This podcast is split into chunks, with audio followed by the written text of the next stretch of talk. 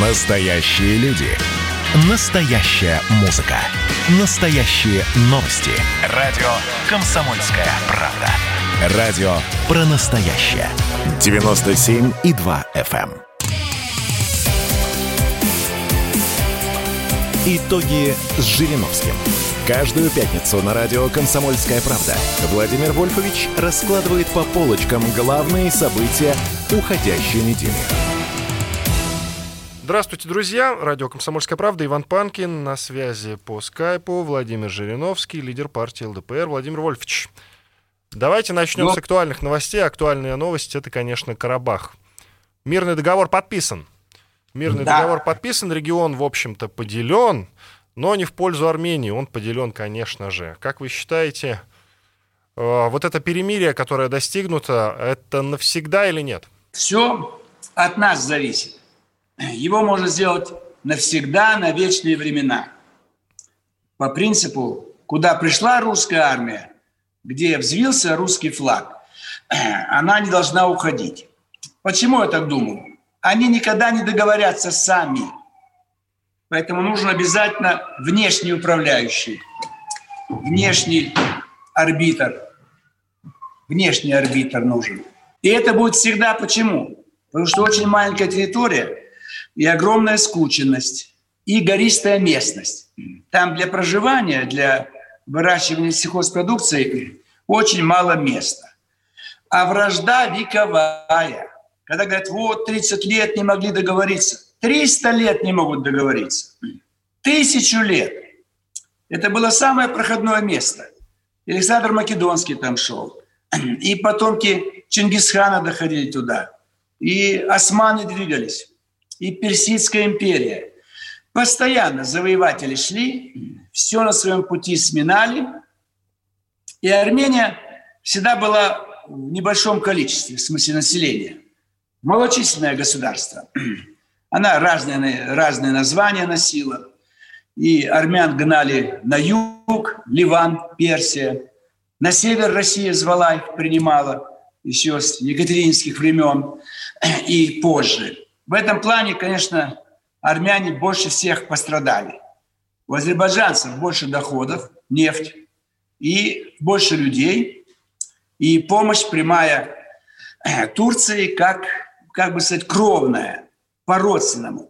Мы можем кого угодно защищать, но это нам не кровные братья, армяне. Все-таки а у них есть другие, хотя чисто второго такого народа трудно найти. Ну, они Такие христиане, народ- как и мы. Вот в этом плане, да, что они христиане, я имею в виду язык, обычай. Турки и азербайджанцы близки друг для друга, как туркмены, узбеки, казахи, киргизы. А второго армянского народа, чтобы сказать, вот смотрите, вот тоже народ близкий к армянам. Нет, курды – это э, мусульмане, и они э, тоже рядом, и тоже страдают. Их 40 миллионов. Они разделены между четырьмя государствами. Турция, Сирия, Ирак и Иран.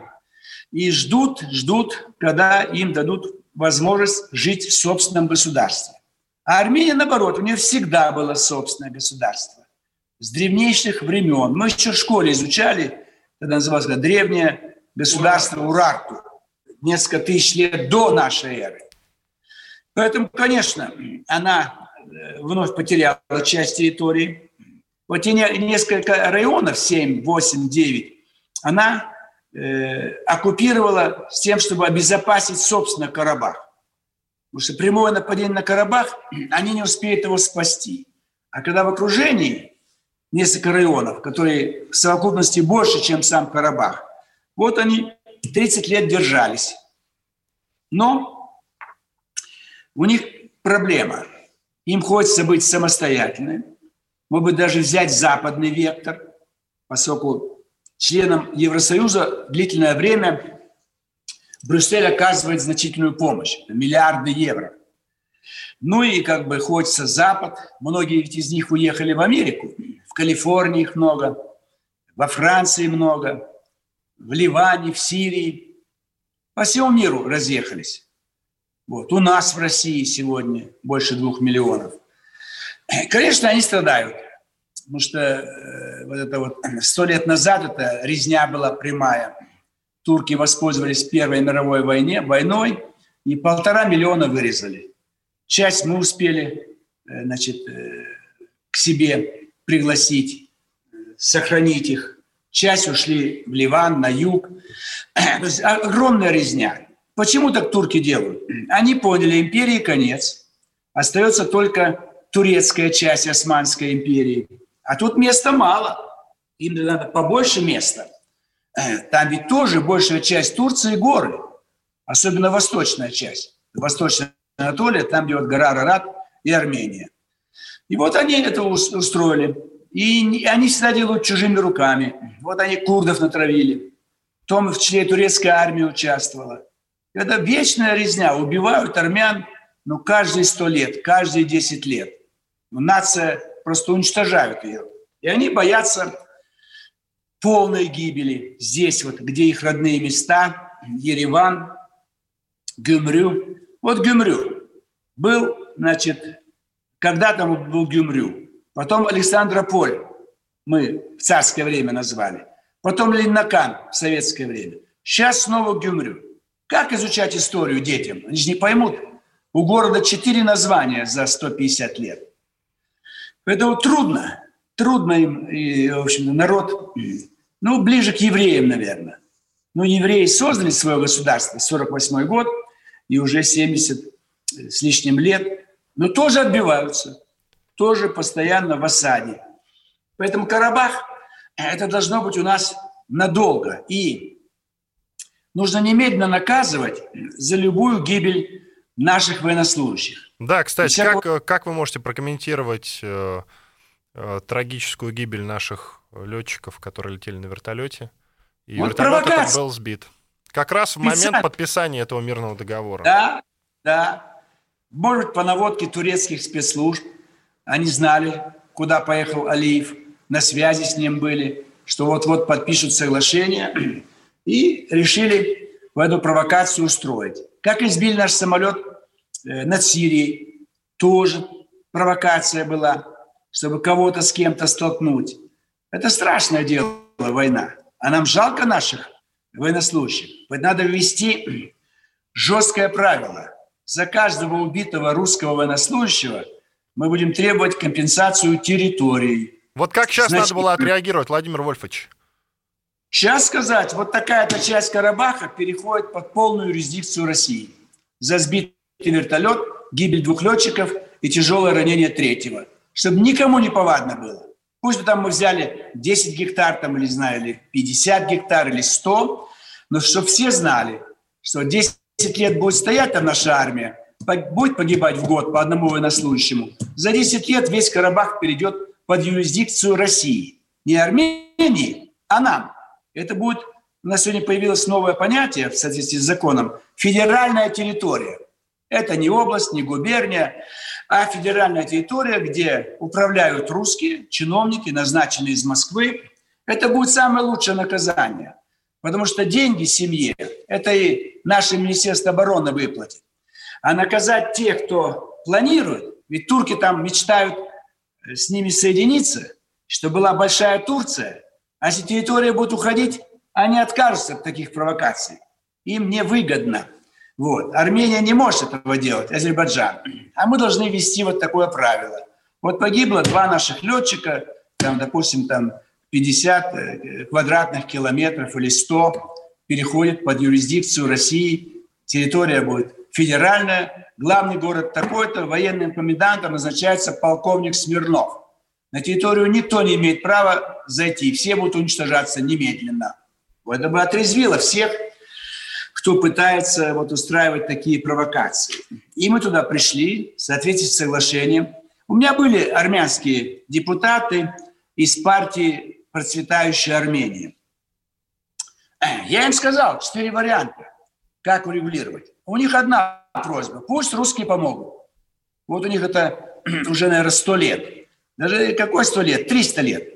Екатерина помогала, звала к себе, спасала от неминуемой гибели. А сейчас, последние 30 лет, при советской власти был порядок, армия стояла, там КГБ, никто и не пикнет. А вот последние 30 лет, конечно, им тяжело. И у них один призыв. Пусть рус, русская, Россия поможет. Я говорю, вот вам четыре варианта. Э, значит, мы можем помочь, если будет специальный договор о военном сотрудничестве. Поставим вам самое современное оружие. Но это не спасет вас. А чем ОДКБ отличается? ОДКБ – это бюрократическая структура. Это долго. Это все согласовывать должны. Кто-то может быть против. Там же в основном в ОДКБ входят мусульманские страны. Казахстан там, видимо, Киргизия. Поэтому в этом плане у нас проблема всегда будет. Они скорее симпатизируют Азербайджану и Турции. Ведь Турция не только здесь хозяйничает в Азербайджане. Турецкий проповедник Гюлен, с которым Эрдоган поссорился случайно, там уже лет, наверное, 20 школы подкрывал везде, учебники, Сорос. Это вот Гюлен – это мусульманский Сорос. Вот он проникает во все страны э, мусульманские и хочет исламизации всей планеты. И особое внимание, конечно, уделяет тюркоязычным странам, поскольку он турок. Вот это вот такой вариант, который мы прохлопали. Наши депутаты, дипломаты ничего об этом не знали. Поэтому здесь э, лучше прямые, прямые связи, ибо ОДКБ может возражать в чем-то, быть несогласными. Давайте сделаем территор... перерыв. Согласен с вами. Давайте сделаем да. перерыв небольшой. Иван Панкин и Владимир Жириновский, лидер партии ЛДПР. Продолжим через пару минут. Итоги с Жириновским. Каждую субботу в 9 утра и каждое воскресенье в 8 вечера Михаил Антонов подводит музыкальные итоги недели. Вы голосуете за любимые песни, а мы ставим их в эфир.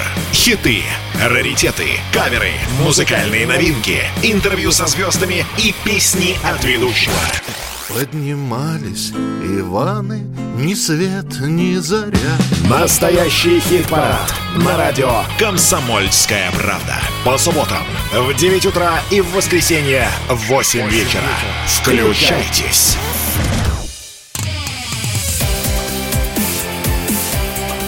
Итоги с Жириновским. Каждую пятницу на радио «Комсомольская правда» Владимир Вольфович раскладывает по полочкам главные события уходящей недели.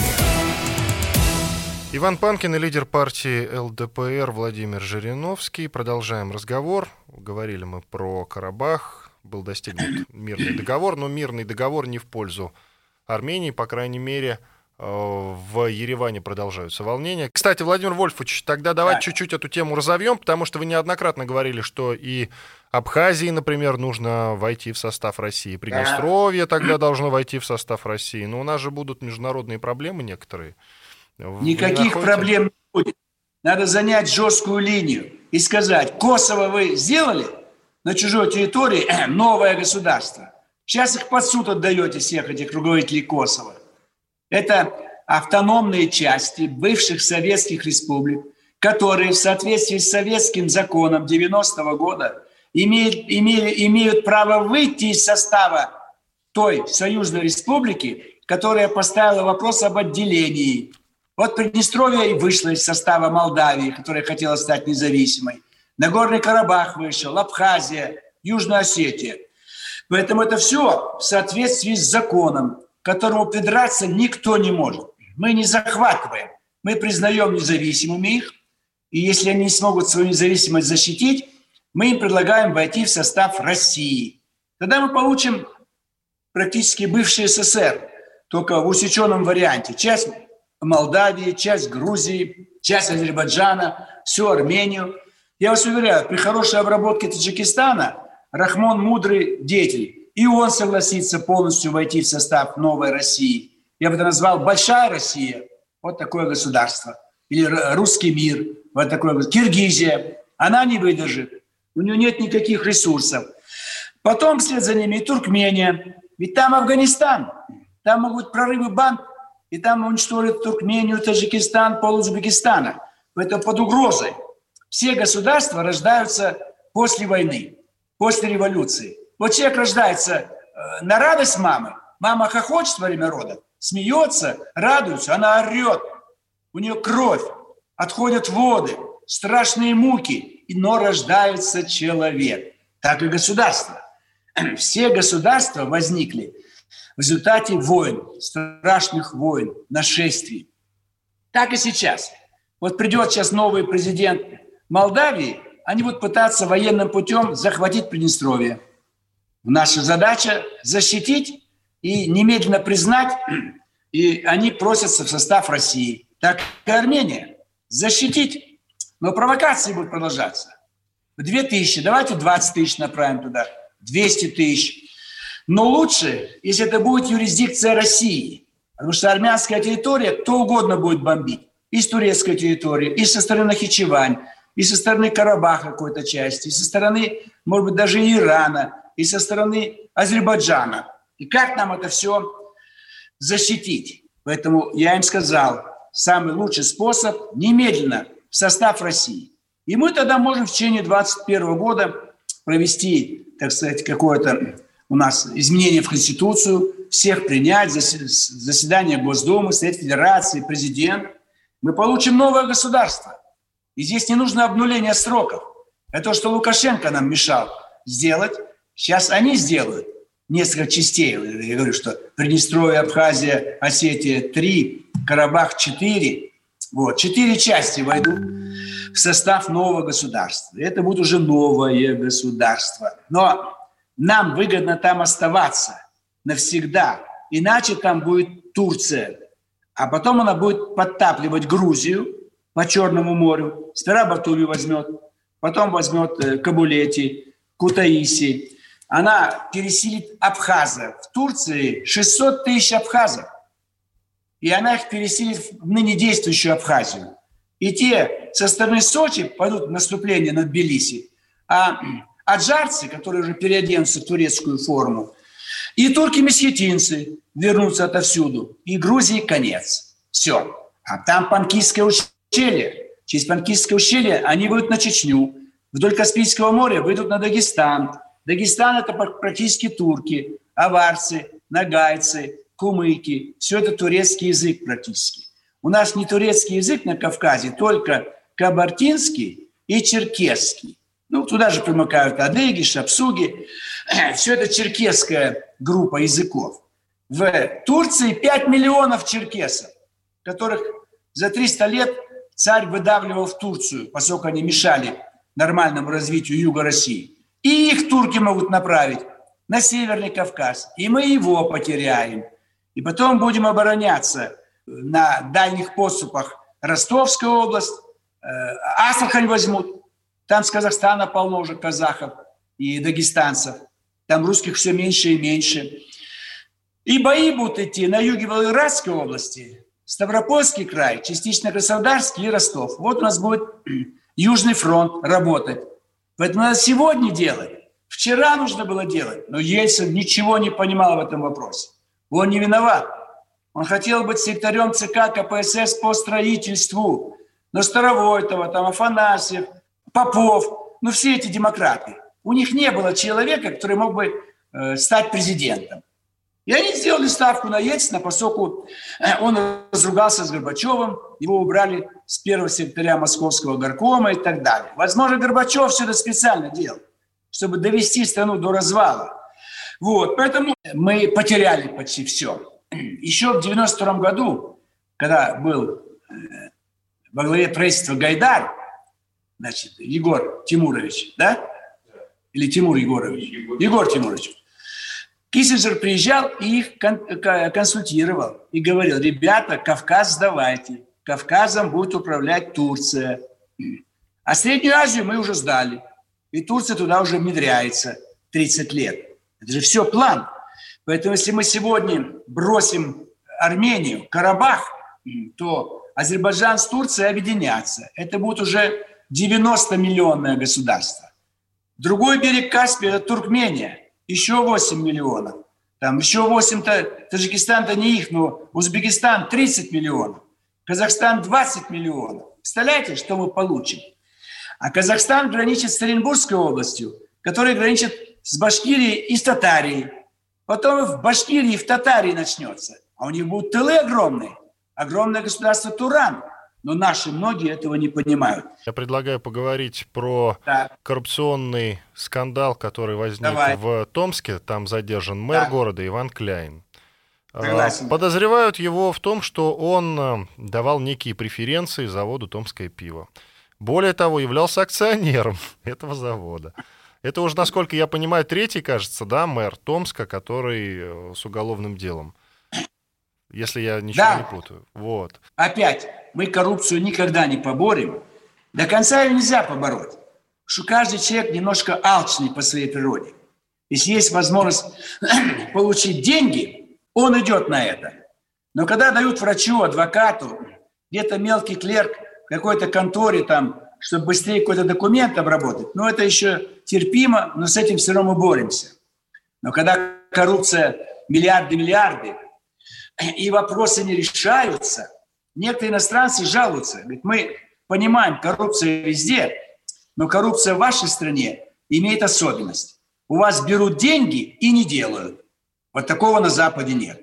На Западе, если там тоже есть коррупционные схемы, если вы дали чиновнику Франция, Германия, Бельгия, он все сделает, как вы договорились, до получения взятки.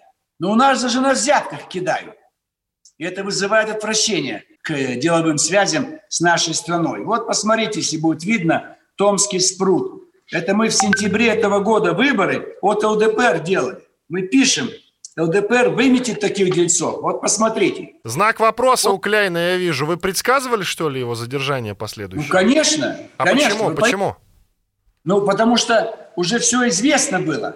Уже э, был зам арестован летом. Вот смотрите, Анна Подгорная, департамент архитектуры, э, Наталья Цветкова, начальник департамента дорожной деятельности, зам, Суриков, зам мэра по безопасности. Видите, кто? Костюков, зам мэра по капитальному строительству, На- Татьяна Домнич, по социальной. Вся команда, вся команда, все спрут, все берут, всем дают.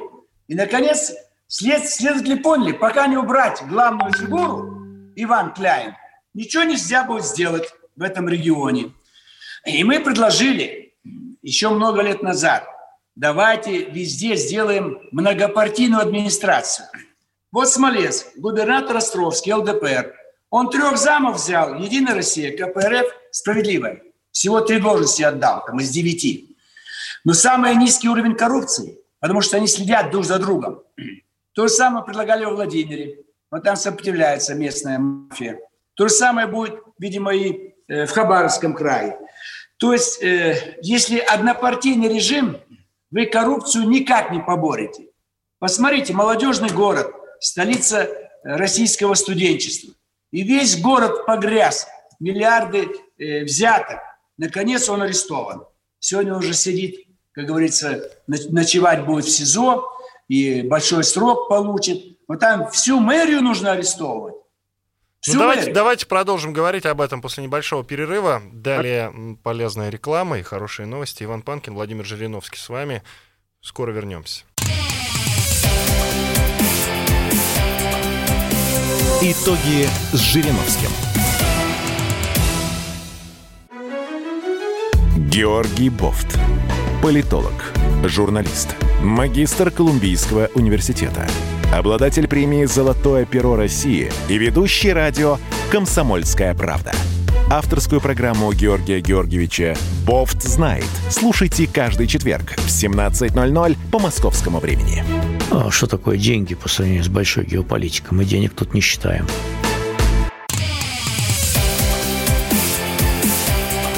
Итоги с Жириновским. Каждую пятницу на радио «Комсомольская правда» Владимир Вольфович раскладывает по полочкам главные события уходящей недели. Продолжаем разговор. Иван Панкин, Владимир Жириновский, лидер партии ЛДПР. Владимир Вольфович, ну давайте вернемся еще, закончим, конечно, по задержанию Давайте. мэра Томска Ивана Кляйна. Вот вы предлагаете... Ваша идея состоит в том, чтобы э, поменьше однопартийности было. Вы намекаете на то, что, Конечно. на то, что Единая Иначе- Россия слишком много, я правильно вас понимаю? Да. Вот смотрите, его рекомендовал и помог прийти стать мэром Томска кто? Губернатор Жвачкин. Кто он? Единая Россия. Кляйн кто? Единая Россия. Ну так же нельзя. И вся его команда Кляйн. Мы предлагали на должность губернатора Томской области наш депутат Диденко Алексей Николаевич. Сейчас он э, одномандатник по Томску. Там один округ всего. Но кто мешал? Я предложил несколько месяцев назад вместо Жвачкина назначить нашего Диденко, он председатель комитета по делам федерации. Но опять ничего не делают и арестовывают. Ведь наш губернатор потребовал, чтобы Кляйн подал заявление об отставке и тихо ушел. Хватит позорить область Томскую, Сибирь, кадровую политику. Все, мы, мы должны всех арестовывать, наших мэров и губернаторов. Так получается. То есть мы даем тех, кто не будут брать взятки. Дегтярев никогда не будет брать в Хабаровске, Сипягин Владимир, Островский Смоленск, Дюденко. Я предложил э, Белгород, Пайкин Борис Романович, председатель комитета по экономике наш.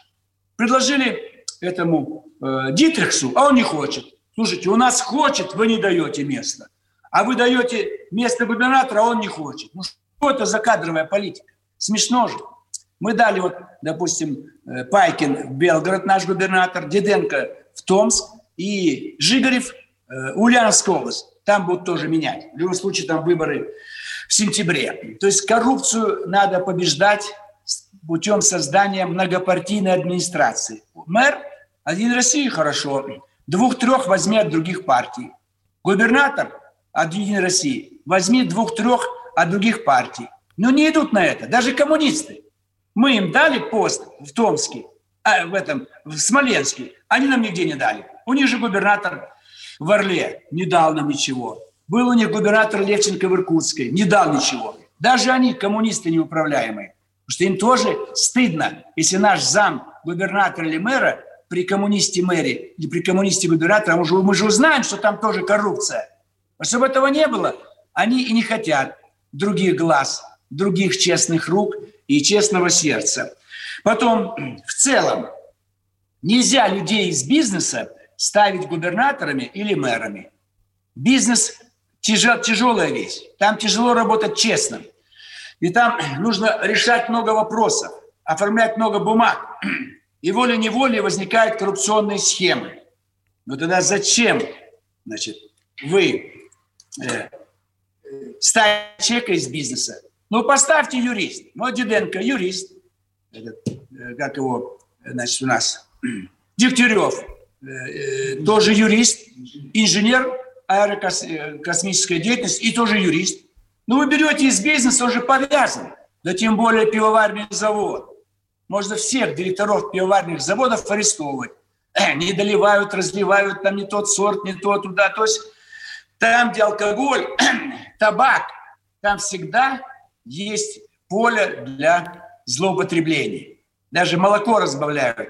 Владимир Вольфович, ну вы говорите про политическую составляющую вот в, да. во, во всех этих коррупционных скандалах политических, опять-таки. Но не кажется ли вам, что нужно в целом, э, ну, необходима какая-то реформа в целом правоохр... правоохранительных органов, разве нет? Согласен, обязательно. Ну вот смотрите, у нас судей, по-моему, 5 тысяч человек. Ну где нам взять 5 тысяч судей? Когда в каком-то суде работает 10-15 судей, мы одного убираем, плохого, заменяем на хорошего, а хороший видит, что все берут, и он начинает брать. То же самое прокуроры, следователи. Поэтому реформа когда хороша? Когда мы можем полностью убрать состав вот этого района, города и так далее.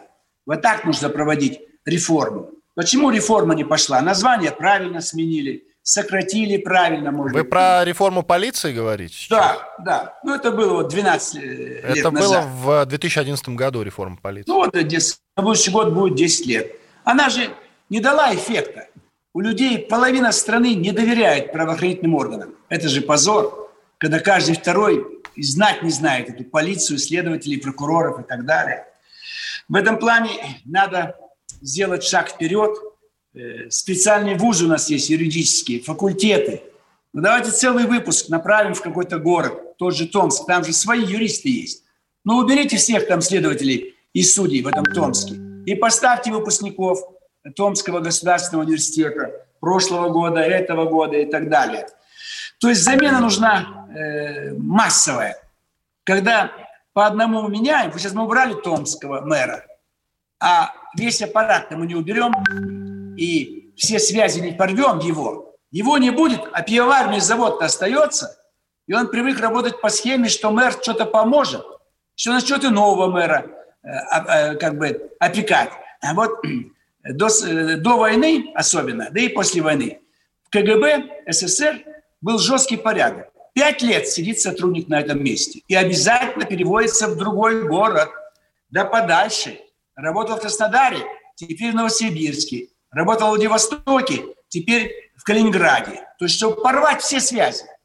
За пять лет все, каждый человек имеет круг знакомых. И волей-неволей начинают просить, устрой, помоги, сделай.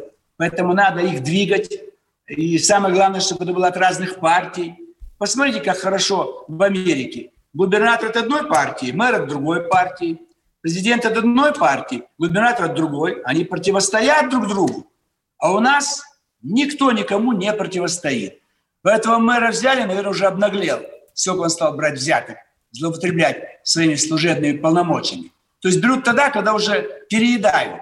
Когда на миллиарды идут взятки, тогда берут. Но он сколько разложил людей, чиновников, это же и пивная отрасль.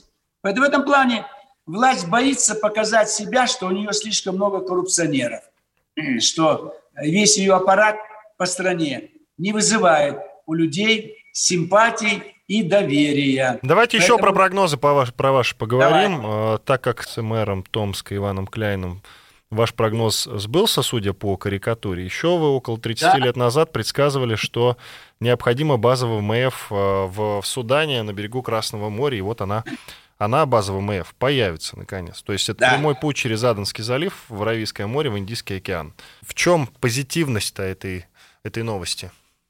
Ну вот это вот практически реализован план, мой прогноз, мой призыв – выйти к берегам Индийского океана. Я это говорил так как бы риторически, как красивая фраза, потому что э, сказать, мы, мы там где-то откроем какой-то пункт там, обслуживания наших кораблей. Мы вышли, то, о чем я говорил 30 лет назад, свершилось, потому что Сирия – это все-таки Средиземное море, и Индия – это отдельная страна, мы там приходим, учения проводим совместные. А вот база в Судане – это в чистом виде. Наши моряки будут гулять по берегу, где эта база расположена, и теплые воды Индийского океана будут омывать их ботинки. Потому что сейчас сапог уже нету. Это символически я говорил. Потому что мы с миром идем туда. Судан нам всегда симпатизировал. Меня приглашал руководитель э, Судана. И можно было раньше договориться об этой базе. Но кто ведет переговоры? Если бы мы оставили Саддама Хусейна в Ираке, а его можно было спасти, защитить, то Басра, крупнейший город Ирака, как на берегу стоит э, Индийского океана. Там бы была бы мощнейшая военно-морская база, мощнейшая нашей страны. То есть мы могли бы иметь базы еще э, при помощи значит, Саддама Хусейна. Еще базу могли бы иметь э, Ливия, Каддафи. Я везде вел переговоры. Они везде были согласны но наш МИД непробиваемый. Они даже ко мне не приходили, меня не приглашали поговорить. Владимир Ильич, ну что вы там говорили с Саддам Хусейном? Расскажите. Я же встречался по 4 часа, сидел с ними, со всеми. Я им всем излагал позицию. Но мы бросаем их. В 91 году бросили Саддама Хусейна и в 2003. Он был наш верный служака. И мы бы имели хорошую базу в Ираке и Индийский океан, и под нашим прицелом была бы и Саудовская Аравия, и Иордания, и Сирии бы ничего не случилось бы. То есть вот это вот наши промахи. Слава Богу, сейчас мы вышли туда. Судан, когда в Ираке устоится руководство, они тоже нам симпатизируют.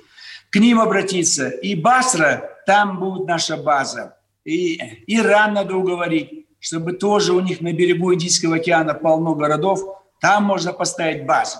Тогда они будут в безопасности. И Иран, и Ирак, и вот Сирия сейчас в безопасности, и армяне будут в безопасности. Да и Азербайджану выгодно. Ему зачем война?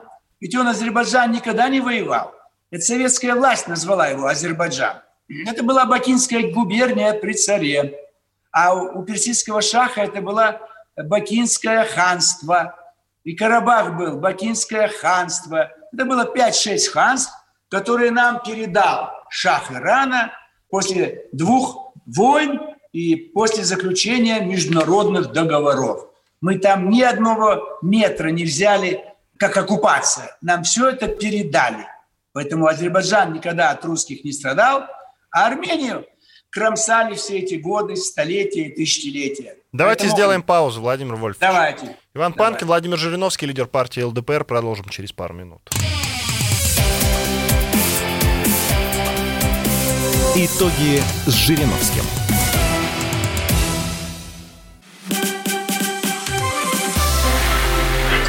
Было начало. Это действительно история, которая будоражит. Так вся страна обалдела.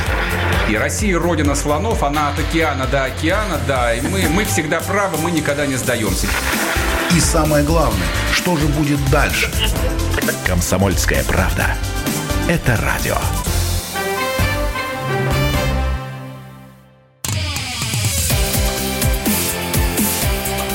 Итоги с Жириновским.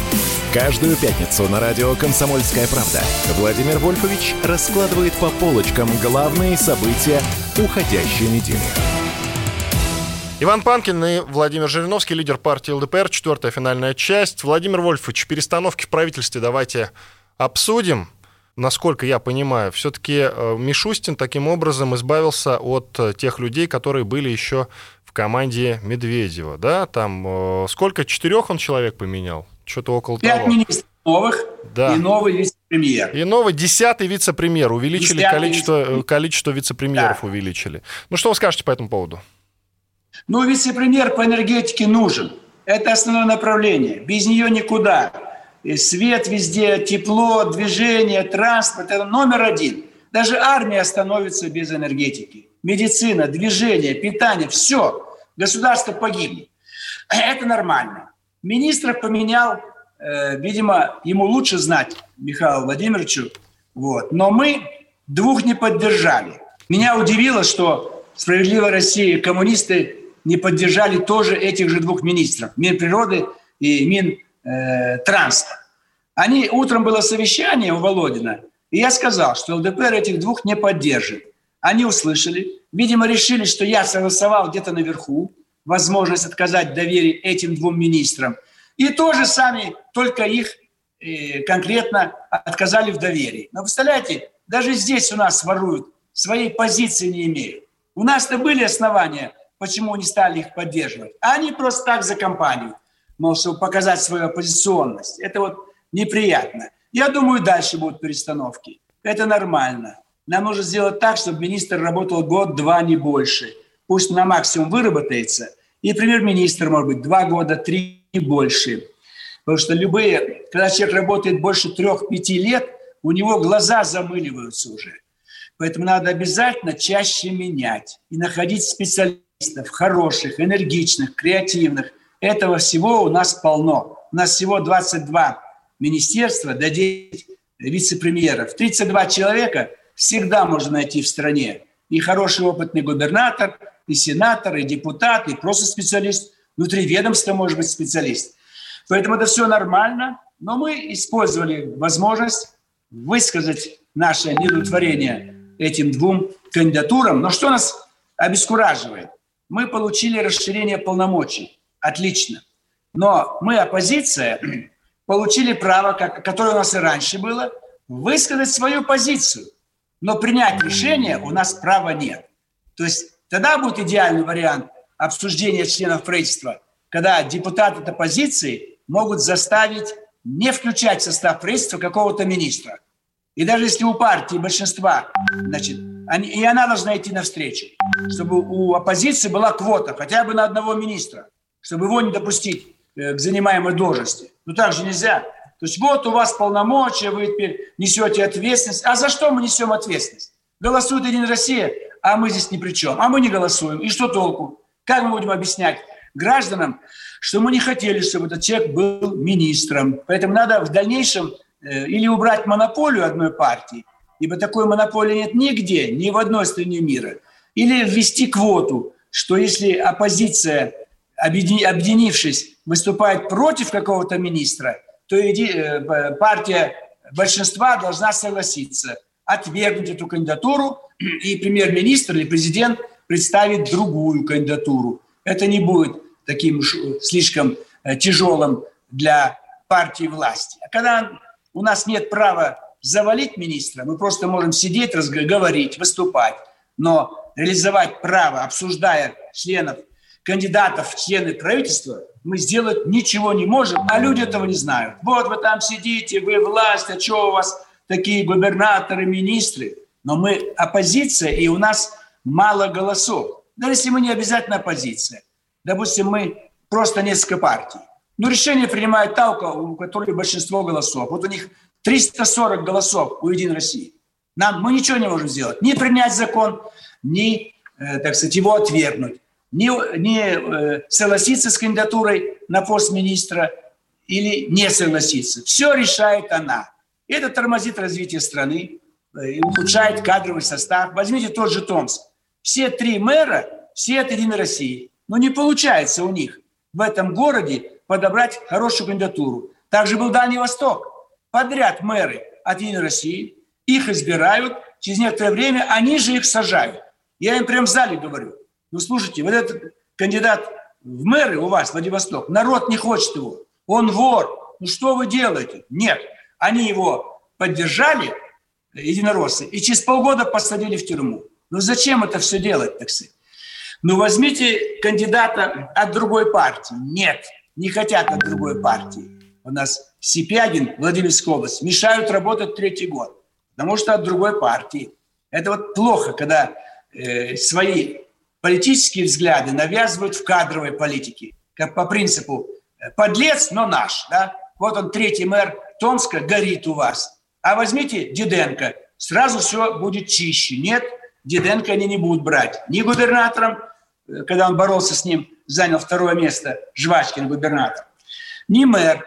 Ну, четвертый мэр тоже, который также сгорит, так сказать. Или вместо Жвачкина придет другой, который все это дело не сможет навести порядок. Вот смотрите, у нас Петербурге... Да-да, тема, я могу анонсировать, действительно. Губернатор Давай. Петербурга Беглов наградил орденом почета главу горосберкома Виктора Миненко – что вызвало удивление главы СИК Панфиловой, потому что она считала работу горосберкома неудовлетворительной. И Памфилова предлагала всему составу комиссии уволиться, однако этого не произошло. Но, тем не менее, э, орден-то, э, орден получил Миненко вот этот вот. Ну, это, ну это, разве вот, может так? Ну вот как это ЦИК. происходит? Почему? Почему, скажите мне? ЦИК предлагает весь состав поменять. Мы в свое время предлагали поменять весь состав Московской городской избирательной комиссии. Мы 30 лет боролись с бывшим председателем, как его, Горбунов. 30 лет. С трудом в этом году его убрали. С трудом. Какие награды? Их под суд отдавать надо. То же самое Петербург. Ну, какой орден? Ты всех отправить в отставку. В чем проблема здесь? Значит, надо сделать вертикаль избиркомов, чтобы руководителей избиркомов и э, реальный состав их кадровый назначался бы из Москвы, как прокуроры, как ФСБ. Иначе на местах почему Беглов награждает? Потому что Миненко дал нужный результат на выборах губернатора. Но тем не менее, это надо задать да. неудобные вопросы господину Беглову. Кто а их что задаст? задавать? Он уже губернатор. Все. Слабые губернаторы, слабые мэры, мафиозные. Или вот горосберком в полном составе уволить и отправить под суд, а тут награда. Ну, вы понимаете, как чехарда? Ну, хотя бы без награды. Потихонечку замените их. Сейчас везде идут смена территориальных комиссий. Награждают и оставляют. Но все равно мы его добьем, этого, так сказать, Миненко. Миненко. Ну, ну, на этом положительном моменте давайте и закончим. Это были итоги. Итоги от лидера партии ЛДПР Владимира Жириновского. С вами был Иван Панкин. Спасибо большое. Всего доброго, Владимир До Вольфович. До свидания. До свидания. Итоги с Жириновским.